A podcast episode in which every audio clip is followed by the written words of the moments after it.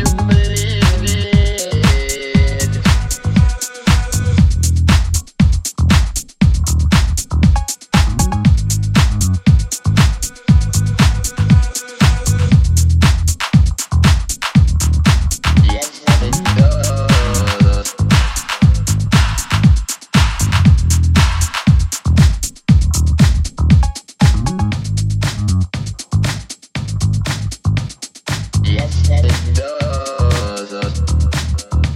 you believe it?